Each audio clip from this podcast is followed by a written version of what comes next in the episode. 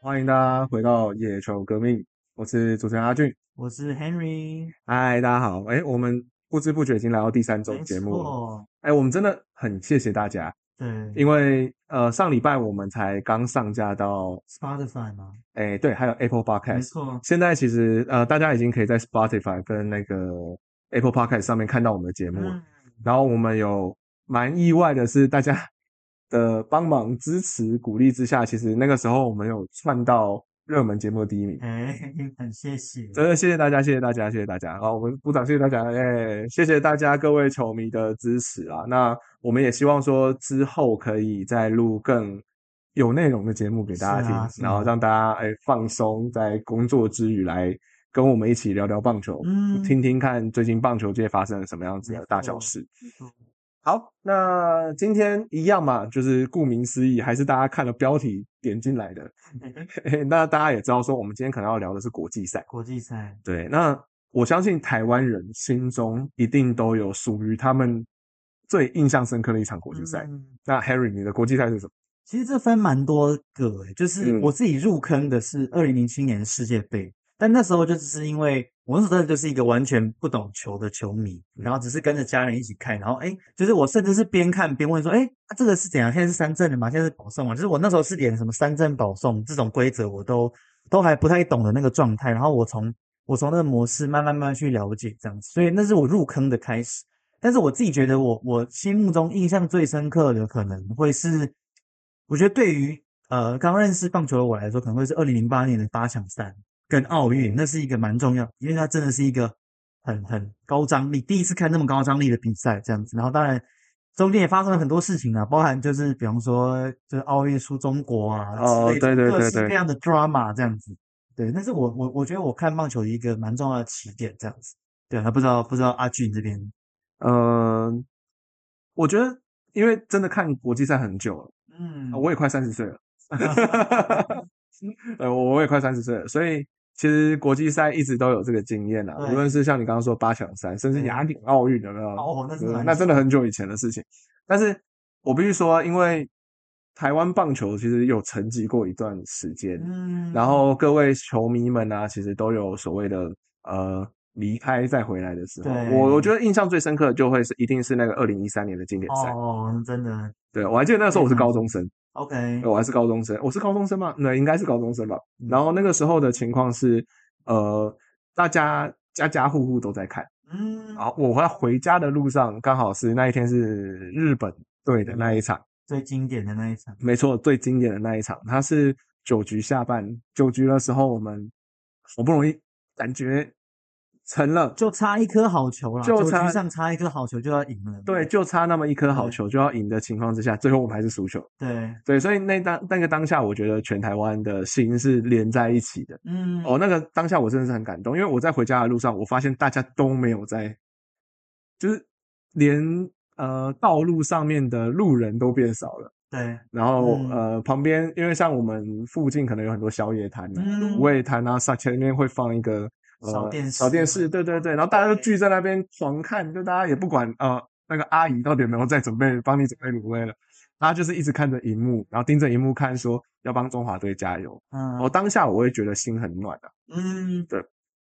刚刚讲到很暖心哦，那为什么我们会突然咔在这里呢？嗯因为刚刚 我们收到国家警报，对录音的时候正好遇到那个国家级飞弹警报，飞弹警所以报我们说被飞迫飞越南部了。对对对，飞越南部对，哦，天哪！对，真的很敏感的。欸我们刚好讲到这个全台湾的心连在一起，然后我飞弹就来了，我我我现在有点害怕， 有点害怕。但但没办法，我们就是我们重点是我们节目在讲讲棒球，对对对对，所以好，我们回到刚刚讲，就是虽然被打断，嗯但是大家应该还记得二零一三年的经典赛有多经典，对不对那是最经典，嗯对啊，你看当下其实那个阵容很很豪华、欸，非常豪华、啊。一三年应该是我觉得这可能十年来应该都是最最强的一次吧。哦，对，应该对啊是最、呃阵容上面来讲最好的一次，嗯，有王建民、郭宏志、杨代刚，杨代刚，这些都是里外，而且都是一线，真的是一线，不是只是那种过个水，真的是一线的那种里外球星对，。你看现在如果这样以现在来说的话，你看呃基本上这这群人已经都是老将。都老是板教练啊，对教练教练或级老将对啊啊，，对，可能林志胜还在。对对，像林志胜、周思齐，还在一军，因为潘威伦也不在了嘛，对潘潘威伦已不在基本上已经不在，就是对林志胜、周思齐还在这样，对啊，对啊，你看哦，真的是很经典了、嗯，必须说真的是很经典。对所以呃，我必须说这个输的那一场，应该都是台湾心里的痛，尤其是隔天又输古巴，我觉得就气力放尽了，因为已经嗯真的很难。那时候整个士气已经已经已经导向，就是已经没了啦，因为就是没有办法再奋战下去。对，所以就是国际赛其实就是这个样子对，对对对，对对，其实这几年国际赛其实真的都还蛮多的，这几年对，应该说应该说呃，因为之前疫情的关系，其实中断了好几年。可是可是考好这这几年，尤其今尤其尤其二零二三年，其实我们有呃经典赛，我们有亚运、亚锦、亚冠，真的蛮多的。对，你看对像今年二零二四年的，对诶又有又有像 U 二三对，啊，又有世界十二强。嗯，其实我觉得这些国际赛越来越多的情况之下，我觉得还不错啦。可是对至少让大家对于我，毕竟觉得应该原因应该也是疫情的关系。嗯疫情后了，那些原本不举办或是延延赛的，或是停赛的、对停办的那些比赛，其实都慢慢的在活络起来。对。呃，不管是我不管说是棒球也好啦，可能跟呃篮球跟足球来说的话，其实像世界杯等等，其实也都在疫情后慢慢在复苏。对啊，对啊，对这些东西其实是很棒的，就是呃，我必须说国际赛这种东西很容易激发起一个国家的民族意识吗？对，应该这样说，然后让大家可以呃更为棒球去做，呃，应该说更愿意进场看棒球这件事情，嗯这样子。对，我觉得当然这个讲起来很残酷，但是就以我自己的经验来说，就像我身边很多长辈嗯，他们其实平常我我可能电视在看，我我一样都在看棒球，可是我我如果是看直棒，他们可能就哦谁跟谁打，哦哦在台湾打，哦哦 OK OK，就是看过就看过。哎，对，可是今天不一样哦，今天如果是国际赛的话，嗯，看到哎，诶今天是中华队出赛，他们就哎来来来，赶快赶快，大家坐下来，就是嗯会全家人一起坐在电视机前面看球。呃，那个整个整个气氛，我是真的觉得差蛮多的，就感受到，哎，国际赛对于台湾人来说真的是有那种凝聚力啦。呃我我我要啊分享一件事情，就是嗯我们家人比较不一样， OK， 我爸爸很有趣，嗯哼，爸爸呃，他看国际赛是那一种，呃，他会他会想办法先不要让期待那么高。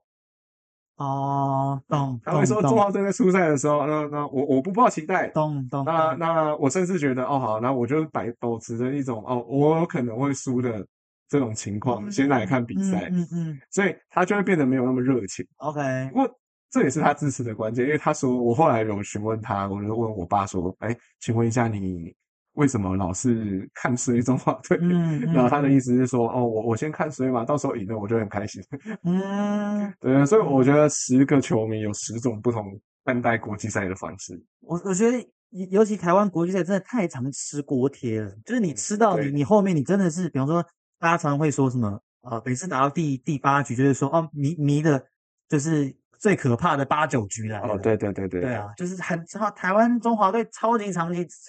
超级常吃锅贴，以至于大家真的都不敢抱太大哎，的期你知待。道这样吃锅贴的由来是怎样？我知哎，我不知道是哪一场比赛，但是我知道就是因为虽败犹荣跟四海游龙，哦，对但我对不知道对是对哪，对我忘记是哪一场比赛开始的。哦，对，对就是哦，从到那个时候，其实到了国际赛，只要台湾队输，呃，中华队输，对哎，那个锅贴店都换对啊，对啊，对啊，呃这这基本上是国际赛的东西啦。那嗯当然，国际赛其实会牵扯到很多层面。嗯对嗯嗯，对，像最近可能呃，去上上礼拜刚离世的张志佳，其实在 OK 国际赛其实也有很不错的表现。，哦对，就是那两个签字，嗯，然后让大家都记得说，哦，这个锦投州手，产地沟造，对对对对对对，那个其实很经典，非常那是一个很经经典典的事对件嗯。那当然还有一些很其他的周边的东西，像是呃，当初在经典赛的时候，其实大家应该还记得，像张玉成，对张玉成其实那个时候其实应该要是列管球员，对，不过他那个时候其实列不列管这件事情，征不征召这件事情，其实是台湾这边说了算。嗯嗯，对，所以呃，其实当初有出有出了一些小小的争议啦，对，就是哦，张玉成到底有没有婉拒国际赛这件事情？因为他我我记得那时候是他有先发文，最早他有先发文说 OK，就是我不打了，他有直哦接说我不打，对对，然后不打之后，因为他是列管球员，所以这件事情就炸锅嘛，那就变成那时候我记得像 Josh 啊，有些知名的 KOL 其实都有发文说，他到底是到底是呃他不在名单内，还是他自己不想打，还是怎样，就是出现各式各样的各式各样的讨论，各式各样的揣测这样子。对，但是那对啊个、我觉得我们的制度也是相对起来很弹性啊，很弹很性，弹性讲啊真，的就是我征不征招是教练的问题。对对那那我我我不能先跟他聊一下嘛？对对对对，那这个先聊一下再征招这件事情是不是会违反规定？我也不知道。嗯说实在，我们也不知道。嗯，所以嗯啊、但是这件事情到了后来啊、呃蔡启昌会长有没有到美国，对还去跟张张张玉玉成成有见面聊对天？对聊完之后，哎，张玉成义不容辞，对义不容辞 这件事情蛮有趣的，就是哎，嗯他他后来是参加了，而且大家还记得，其实今年经典赛他打得非常非常好、哦。对，我相信他自己是，呃，看就是我觉得他的那个表情，包括他赛后落泪或什么之类，那个那个是骗不了人，就是他确实，我觉得一开始可能就是不想打，他可能觉得要备战新赛季或什么，可是想我要一觉个得新合约，一定是对，但我觉得他确实有因为经典赛而赚到一些什么东西，这个是我觉得我觉得是骗不了人的啦，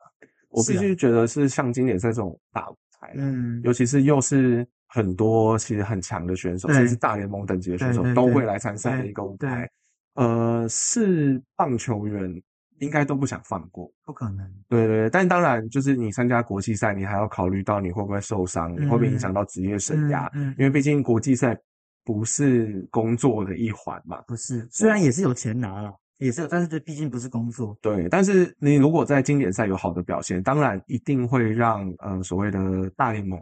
对甚至日职、韩职这种国外的联盟，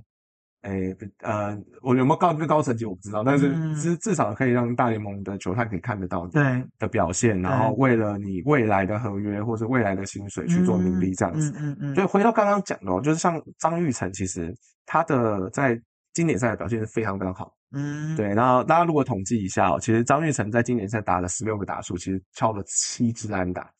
其实这很可怕，就是超鬼的，他的上垒率是五成哦，对然后长打率是高达九成三八、嗯 OK，他还挥出了两发全垒打，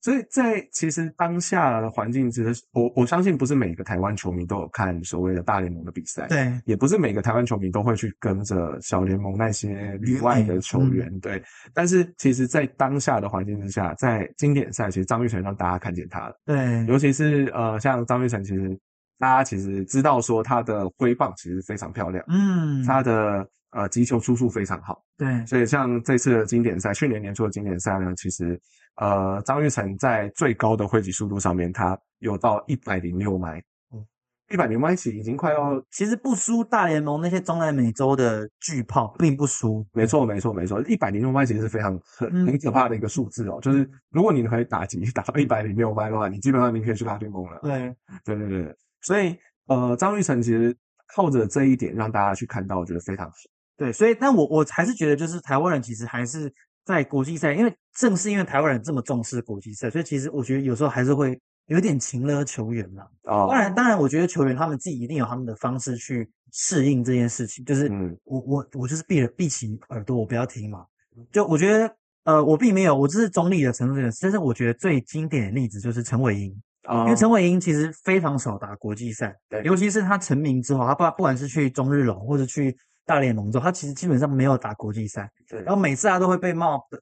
每次他都会被酸说，哎，是不是要抱小孩啊？呃有很多小孩要抱，所 以他就不回来打这样。但是我我觉得好像他自己也就是把这件事看的，就他我觉得他应该是把这件事看很淡，对调试的还不错，因为他他就真的都没有打，就一直到还有受伤啊，就他受伤对之类的，对他总之就没有打。对啊，我觉得像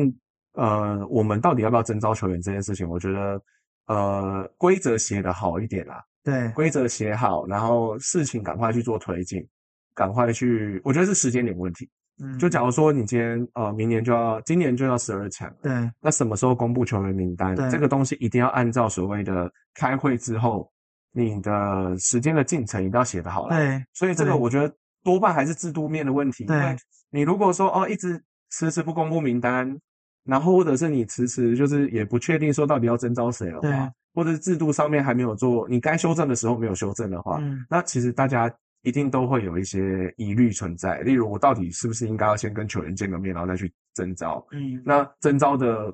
呃责任会扛在谁身对上？是扛在中职会长吗？还是对扛在所谓的国家队总教练上面？嗯对，因为这个东西大家都没有一个底嘛。所以啊，规则是死的，但人是活的，对都是可以去做讨论的啦。对，所以呃，希望台湾未来在国旅外球员的征召这件事情，或者是在呃国内职棒球员征召这件事情，其实都应该要有一个很明确的规定出来，会相对起来比较好一点。我觉得日本就是非常好的参考例子啊。嗯当然，因为日本没有兵役问题，所以他们的分级相对来讲会比较轻松一点，因为他们没有兵役嘛。对，所以他们没有所谓的，我因为我要解兵役，所以我要派职棒球员去打亚运这种事情发生。但是对因为日本他们就是用专责制嘛，对而且他们分两套体系，因为之前也有跟一些呃就是熟悉的教练聊过，他就会说其实。就是分两套体系，一套就是职棒体系，嗯就是十二强经典赛跟奥运，那我就是派一个总教练，像之前像今年是立山英树嘛，对，那之后哎会有一个任期制，然后换新的总教练上来，然后是专责他，包含就是从主训什么什么，都是全部都是由一这个团队去处理这样。嗯那业余就是业余，就是我们熟悉的社会人模式嘛，就比方说呃亚运啊、亚锦啊等等等等其他的比赛这样。所以他们其实我觉得就有一个这么好的例子摆在那边，台湾人这么熟悉日本，这么哈日，然后又有这么完整的例子摆在那边，我觉得没有没有理由不去不去学习啊，对。对对对，你直接讲的应该是上一次我们访问那个陈淑伟是老啊师，，对，其实讲就是上次，对对对，我们大家如果有兴趣，有其实可以去我们呃网站上面看那一篇文章。嗯， 我们有访问呃台湾棒垒球科学研究会的对嗯秘书长陈淑伟老师，然后有跟他询问一下，现在目前日本人在呃日本国家队在主训或者是在呃所谓赛事分级上面，它的制度会是怎么样子？嗯然后也有聊到说，像一些社会人，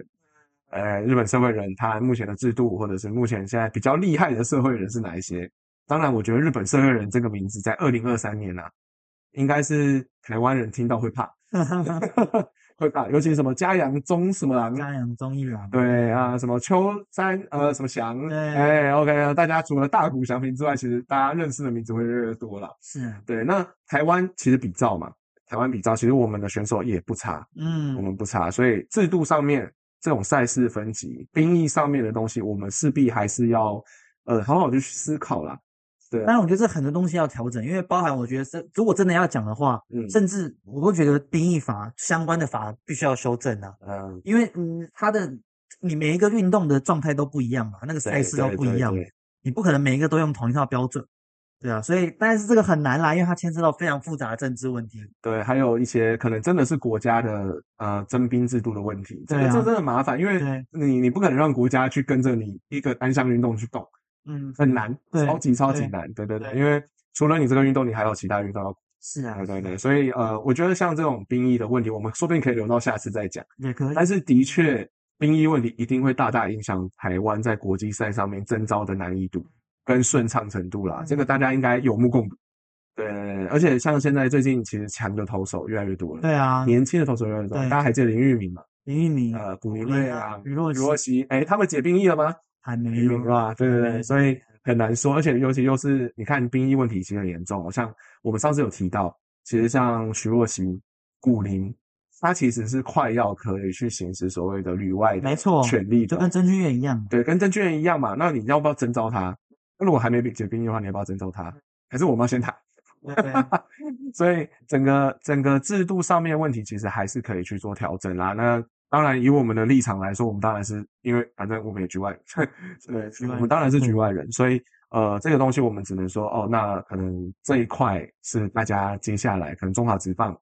棒协啊、体育署啊，甚至国防部 这些这些单位，可能都是要好好去讨论这一块东西嗯哦。OK，那国际赛的部分，其实呃，我们讨论的差不多了。差不多，差不多。OK，那我们可能要讨论一下这个本次的球员的人物专题。 OK， OK，这个其实是我们做到第三集的时候一个小想法啦，对，就是想说，那呃，既然现在是休赛季，嗯其，实我们呃主要来说，每一个礼拜其实都会有一些棒球的新闻出来。对，那棒球新闻一定不会不外乎一定跟球员有关系。那这个事件的主角呢，我们可以把它拿出来，好好的去深入讨论一下，介绍一下这个球员是谁。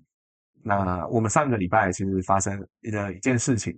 哎，所谓赖鸿成 OK，他又转队了，还有整队，又又又，为什么要说又又又呢？因为他真的又又又转队了，对对，大家应该对赖师傅不陌生的啦，对，尤其因为对我就我就之前有讲过嘛，我其实算是蛮支持从新农一路这样看过了，所以我对我对赖鸿成 很很熟悉啊，就是从兴农、义大、富邦，然后呃又又行使自由球员去了乐天，然后现在又去了台钢，这样这样。如果因为其实呃，你如果硬要讲，我觉得不同经营权其实球队的性质还是不太一样。所以如果真的要这样算的话，诶，赖鸿成已经待过五支球队了，真的很他已经换过，他总共在五个老板底下做很扯多球欸，很扯啊，很是扯哎哦啊，，真的很扯。这对谈到赖鸿成，其实也一定会讲到说最近赖鸿成到底表现怎么样。对对，所以我们这边其实也整理了一些赖鸿成的目前的这几年的表现啦。 ，OK，啊嗯跟大家讲说明一下啦。其实赖鸿成他的呃他的他的他的过往，其实像你说的五支球队嗯其实很多，所以其实像野格的网站上面， 我们自己的资料库里面其实就已经有很多很多没他的资错料，没错，真的很多很多资料。嗯对，像他可能呃这几年来，就是基本上是不会有先发的位置啦，就是基本上他都是有中继投手来来来当主要的角色这样子。嗯那像去年呢，去年其实呃，他其实又投满了三十九场初赛，然后三十点一局，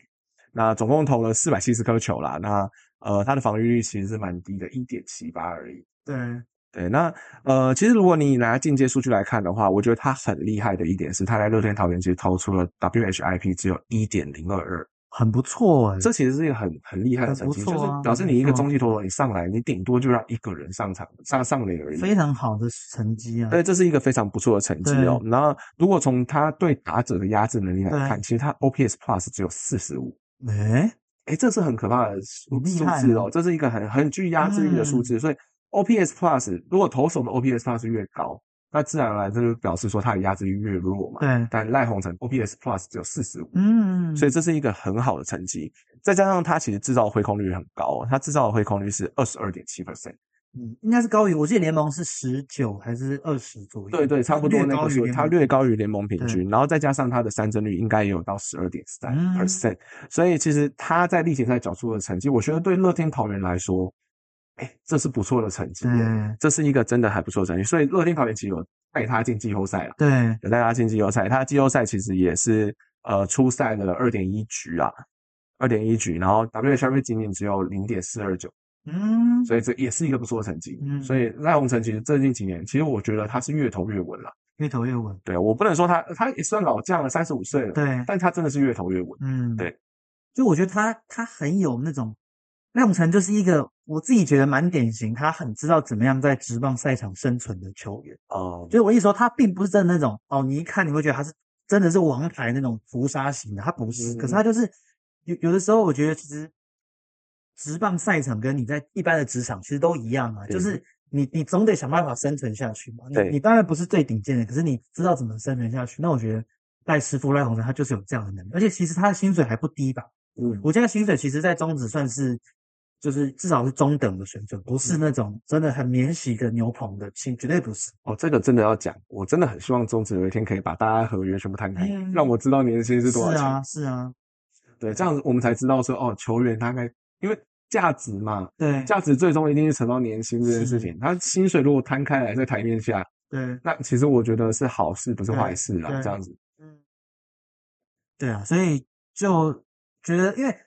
我就讲回来啦，你既然会跑那么多支球队，以中职的情况，我自己会觉得还是因为你有一定的价值，就中职不太存在那种。真的所谓的浪人选手，像像美国大联盟有一个很有名的 Edwin Jackson，不知道大家有没有听过？那他生涯总共待了十三还是十四支球队，就等于快一半球队他都待过。那我觉得他就是很标准浪人型的球员，因为他就是一个不上不下的选手。但我觉得中职，因为毕竟流动相对低了，所以你如果真的可以带那么多球队，其实还是有代表你是有一定中上的水准。赖鸿成我觉得就符合这样的例子。对啊，那你觉得中职还会有什么浪人球员吗？我觉得呃，我现在第一个马上我在收集资料的时候，在做功课的时候，我第一个就想到五毒，哦，吴铎真的就是信拍了仰很五毒。对对啊，他是最早是从那个兄弟开始，对，后来又去了去了富邦，然后后来又到了味全这样。对，那因为我觉得五夺他，我不知道，虽然他是洋将，可是我一直觉得五夺的人格特质很像本土的投手，我怎么说？就是有有一种坚韧不拔的感觉。 就像我们之前不是会说什么羊头的命也是命，就是大家一直狂抄他什么。可是我觉得他就是哎，他就知道我怎么样生存下去。然后因为他的他的球种，大家如果可以去上野格官网，他的球种其实也很多变，他也不是那种只靠速球或者只靠单一种球种，而是不停的去变换他的他的那种控球。因为像我们自己在判断他的球种，我觉得他的球真的超级难，超，难判，嗯非常难分。对，五多就是一个这么。觉得他是很聪明的投手，所以他才可以一直在不停不同。然后刚好他又遇到那时候魏权就是新就是复出嘛，对他才有机会去魏权这样子。嗯。第一个想到会是五夺啦，那第二个可能是林志胜，林志胜也是哦，林志胜也是一个很常团队的人，但林志胜对林志胜，我觉得他的故事也蛮戏剧性的。对，对他一开始是哎自由球员转队嘛，他去兄弟嘛，他是第一个行使自由权转队的，对对啊，结果后来就大家都知道发生发生了什么事了嘛，对对他就没什么机会，后来就去了魏权这样子。对，他也是一个我觉得生涯很很峰回路转的，对尤其他在他在呃蓝尼或者蓝米狗那时候，其实他是这么指标性的球员，嗯，理论上正常人的想法，他应该会在那边终老，就像洪振敏、像恰恰这样，哎，结果没有哎、他反而是又又去了又去了兄弟，又去了魏权这样，他生涯真的很峰回路转。而且他也要恭喜他在去年的时候终于完成三百轰，三百红没错，对，哎，真的大家等很久，嗯，对，因为毕竟三百轰的人在中职真的基本上就只有他，就只有他他第一啦个啊，对对啊，对对，就他是一个开创者，对，啊但对我也不确定说后面还会有人跟着他了，希望我们希望希有望啊，有我们啦希望真的有是搞希不好望大王哎再回来再回来爆发再个轰几，年，对对对对对对对对 对，但我不知道大家对王柏荣怎么想的啦，对反正就是呃，等等他回来，其实我这样突然想到，王柏荣也算待三支球队。算算算，如果你硬要讲日本火腿的话，他对其实也待第三支球队。对对，他也是一个王柏荣，也是。当然，我觉得王柏荣我们可以我们可以做一集专题，因为他真的他真的太这个人的人生非常戏剧性。但是我觉得就是顺带提到，王柏荣也是一个很很峰回路转的选手这样子。嗯，那、另外一个可能会是王耀林，嗯，今年王耀林也是转队，对对，被台钢选去，嗯对，对对对，所以其实很多人到最后都到台钢了，你有没有发现？我对我觉得这就是延延续了我们上礼拜的话题，台钢真的是一支很我觉得很很聪明的球队，尤其是王耀林选进来是很没有，对大家都没有想过的问题哦，对对真的是对，我就想说，哎，应该会选谁？应该会选谁？对嗯结果我真的没有料到是选王耀林这名角色，我想说魏权应该还有很多人可以去选，因为毕竟魏权算是一支还算年轻的球队，嗯，结果他居然选了王耀林，对，这个这个真的是始料未及啊。对啊，台钢就真的蛮聪明的，所以刚好也促成了王耀林这样子的峰回路转的转队。对对，可是转队这件事情，你也老实讲，在台湾也不算少啦，也对不算少。像我们之前就有讲过嘛，就是呃，在文章中我们有提到，像是转队其实有很多种方法，没错，就转队有很多种方法。当然，交易、季中交易或者季末交易，那你还有合约在身，那当然我球队把你当做交易的筹码去换我想要的球员，对甚至我想要换钱。对之类，这个都是 OK 的。对对，对但呃，转队还有其他方式啊，像这次的可能像这种扩编选秀，这也算转队的一环。还有一种转队方式就是我直接把你释出，这个是这个也是有对我直接把你放在六十人名单以外，对，然后哎，我再把你签回来。嗯，这应该算是台湾转队比较大宗的一个部分吧。讲白了，因为不用花钱啊，老板不用花钱啊，对，自由球员我还要我还是啊要付转队金是啊啊什么的，对那那我把你放在六十人名单，我就赌你不会被人签走。对但这就是老板必须付的风险啊，嗯球团必须付的风险。没错像这次没错可能，呃，有些球团他跟赖师傅一定都有啊，像乐天一定跟赖师傅一定有再去沟沟通通，对，有在沟通新一年的薪水等等的，对结果最后还是被台钢拿走。对对，那那就表示不是说乐天对他没兴趣，对，而是价码没有开得很好看。嗯哼，对，那可能会是这样子嘛。那当然也有一些考量啦，说明嗯呃，赖鸿成也是考虑到说、哦他可能在台钢还有一席之地。嗯。对，毕竟台钢其实什么都缺。其实我觉得台湾很需要像他这样的选手，呃对，因为一个一个这么稳定的中继投手，然后也是老将，对其实可以带给，因为我觉得呃，以台钢现在的阵型来说，牛棚一定一定很容易爆炸，因为根本没有没有年没有一个稳定的投手嘛，然后都是年轻人，然后嗯也一定也不是前段顺位的这样。那其实怎么样去稳定军心？我觉得赖师傅就是一个非常好的人选，超级适合，尤其是赖师傅，其实他也算是一个投球蛮无要的人啊。他是他这是是一个投球上面来讲是一个很活的人。嗯像其实大家前几年如果在观察的话，大家对赖鸿成的可能会滑球、曲球可能会嗯比较有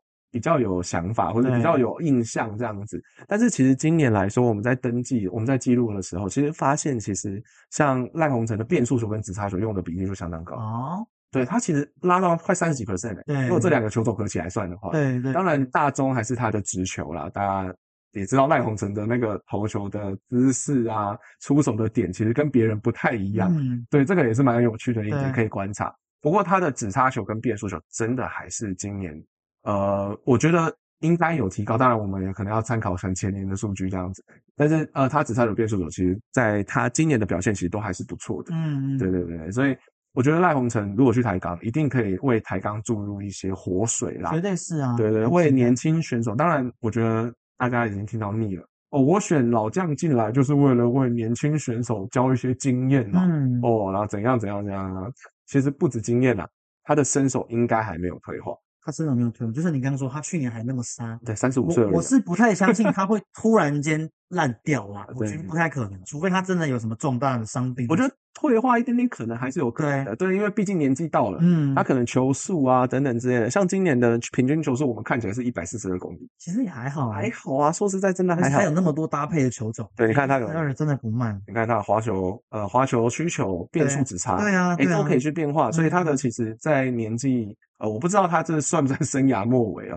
但是其实，呃，毕竟也是算年有年纪的球员了，是，嗯那他其实，在投球风格上面，其实一定是走更多元化、嗯 o k 没错更弹性这没样，错大家可以好好观察啦。我觉得明年台钢，呃，赖鸿生上场的局数可以多多观察，他跟新的球队搭配的时候，他在配球策略上面有没有什么新的转变对这样子。对对啊，所以嗯，我觉得讲到这么多，讲到转队，我我其实还是蛮蛮希望中职的转队这个东西可以再更频繁流动。哦、对，对啊，当然我觉得也不是说不是说每年都要换一支球队，这样浪人我觉得也不好。但是我觉得，哎，像有各自各式各样的管道，然后老板啊、球员也更觉得说，就是不要把它当成是一件很伤感情的事情。就是比方说啊，转队了还要在那边哭啊，在那边演，当然不是说这个不好，而是说就是我觉得换公司是一件很正常的事情。对对你对你你你想，我们一般人在换公司会特别拍影片、特别哭吗？好像不会吧？对对那对，为什么换到直棒的时候，我们就要这么样的去，有点用有也也也是有点情勒的概念？为什么要这样去情勒球员？我觉得是没有必要，所以其实还是蛮呃期待说，哎，未来中职的这种转队可以再更热络啊，甚至说就是哎抢人呐、去哪一队啊这种东西可以重新我化真的很期待中职可能有豪华税。是啊，哦，这样，哎，这个这个游戏规则就变很多。其实豪华税就是一个奢侈的负担啊了、对啦，你要先有这么多的薪水，才有办法去谈豪华税，不然就对是你连豪华税都没有，那好像也没有什么好谈的。对啊，其对实啊就是我觉得我们参考，当然我们一定是参考美国大联盟。对，但我们这样的制度面的东西，其实真的是可以去思考说，怎么样子去设计，可以让游戏更好玩。嗯，像其实很多球迷对这次的自由球员的，像今年自由球员很多，那自由球员的这个制度，其实呃大家会有意见嘛，会有疑虑嘛？为什么我是母队了？哎，我为什么是想要拿你的球队？那我还要陪一个球员回去？嗯，或者是哦，你还可以自由选择说拿钱哦，这样的感觉。那当然，这种门槛高，我觉得当下第一下，呃，因为交易不频繁的情况下，第一个可能就是哦补偿母队这件事情的、呃想法是 OK 的，对。但是慢慢的也是与时俱进，要慢慢去做修改啦。当然，我知道自由球员已经有慢慢在修改的情况了，但接下来嘞。接下来可能我们就就交易啊等等之类，我相信这个市场一定会越来越活络一了，定是啊尤，其六队进来了，对哦，我能交易的人又更多了。对，对，谁不想看到曾子佑明年被交易怎么样啦？开玩笑，哎哎哎，很难说哦，真的很难说哦。对像啊，有没有可能台钢手上的牌可以拿去再跟别人再换更多东西？我觉得这这非常在大联盟非常常见，就是你拿一个顶级新秀去换，呃，可能两个、三个顶级新秀去换一个大咖球员过来。Soto 当年就是这样，他真从的，你说你拿林志伟去换，不是我说你真看子老战真过来也真 OK 啊子这有样也是合之理类的，对对啊，对这对其实是我觉得是完全可行。当然，现在我们会觉得不可思议，因为哎，曾子佑是球队的脸，欸怎么可以送走？ 对可是我觉得他毕竟是新人，对啊，他他毕竟还没有到那种真的是像彭正明这种指标性球员，对对所以我觉得未尝不可，你拿他去换其他人过来，未尝不可。对，虽然我们现在都是其实其实蛮是在说梦话的啦，说实在，我们也觉得这件事情不可能发生，但是我们只是想跟大家说，其实呃，棒球职业棒球的领域其实还有很多规则是可以很玩弹性的。没错，就呃呃，应该这样讲，中职也没什么太多的规则去限制你这一块啦。对，但是就是我们把游戏规则讲好之后，那其实要怎么玩，其实都是各各家领队啊、老板啊要去处理的事情。对啊，对啊，对对对，所以就是反正大家想想，做个梦也不错啊，对，听起来也不错啊，嗯对哼，不对？像我们也没料到郭俊霖会去抬杠啊，我觉得他自己都没有料到，他一定没有料到，对，这个就是、这个也是一个很扯的交易啊。对，对对对，突然之间又换掉，换又换过去了，所以呃，其实这种交易的活络度，我觉得台钢这次做了一个很好的示范。没错，新球队不是弱势，绝对不是，绝对不是弱势。你过来玩，我们按照游戏规则来玩，嗯我们还有很多种变化可以玩。嗯你看现在台钢的阵容对，越来越好稳定，越来越感觉哦，好像有那个架势出对来了。第一年会不会想要冲击季后赛？我不知道哦，说不定真的是洪总心里想的那样子。对，那我们不知道嘛。但当然，就是现在各队其实也在春训当中了。，对，就是像统一已经开始春训了复嘛。方也快了，对，郭俊霖已经报道了嘛。对，对对，富邦也要中也要春训了。，对，呃，中信也要中春训了。在不同的地方，大家各自努力。嗯，呃，今年春训还会不会有什么消息？我不知道，但是我们可以期待一下。可以期待，对，因为毕竟台湾就这么小啦。其实你说实在话，台台湾应该就算是一个很大的春训基地了。台湾整个台湾就是啊，对，台湾啊就是一个很大很大的春训，而且大家其实常常会说哦，直棒啦，都各玩各的，还什么之类的，像什么呃什么成棒等等的。可是呃，像这种春训的时候，其实像新闻稿也有说，其实像同一期安排了很多很多的交流赛。嗯，对啊，当然我们从新闻里面还没有读出来到底是跟谁交流，但是其实用脑袋想应该也差不多，你不太可能会去跟别队的二军或怎么样子做交流，你可能也还是会找城棒的对业余城棒，你可能会找大学队，你甚至找顶尖的高中球队去做交流，这件事情是很有可能发生没的。错，嗯没错，对，所以其实大家互相认识啦，棒球圈其实就没有很大，很小，很真的小啦，真的很小。但我们真的是可以透过这样子的方式，就是在春训的时候，大家可以去多多观察说，哦，那我的球队有什么样子的动向，这其实是很好玩的一件事情，对不对？那接下来春训快到了嘛，那我们之后可能也会做一些春训专题等等的，嗯希望可以对。让大家知道说台湾春训在要干嘛。深入了解一下到底是叫春训、采访啊、球员的心境啊什对么的。对对，这是我们希望可以做到的事情啦。嗯对，就就是我们会努力加强下去。那希望今年会有一些节目上面的突破。嗯，对对对对。也要先希望大家都可以多多支持我们，对啊，对毕你竟们的第支三持集，嗯，就是我们的衣食父母这样子，对对，我们原动力，没错，嗯对，所以我们自己在挖坑，对对，在挖坑。那呃，未来节目啦，也顺便在节目的尾声，其实我们有听到不少的留言的讯息，其实有些人跟我们讲说，啊，节目很短啊，想要多听一点点。然后我我必须说了，我们呃，我们正在努力，正在努力，正在努力，力。我们希望一一个节目可以呃越做越长。嗯，但呃，这个也是跟我们节目设计有关系，所以我们会继续努力提供好的内容给大家。对，那未来呢，我们可能还会有一些像你刚刚说的采访、啊，采访或访是谈我们的会找一些大来宾，哎，来我们的节目上面。那至于是哪些大来宾，我比如我们正在正在敲啊，对，大家可以期待一下不。错，然后我们可以慢慢的、慢慢的、慢慢的让大家更走入棒球这块世界里面来。这也是为什么野球革命我们今年呃要呃推出这样子的节目的共识啦，这样子。好，OK，那这期节目我们可能就到这边为止。那呃，喜欢我们的朋友，喜欢听这类节目的朋友，也欢迎到 Apple Podcast 或者是 Spotify 底下留言，然后告诉我们说哦，你希望节目里面会有什么新的内容。嗯，我是希望呃找哪些大来宾来上都节可目，以大家大家这个可以 梦幻名单这样子，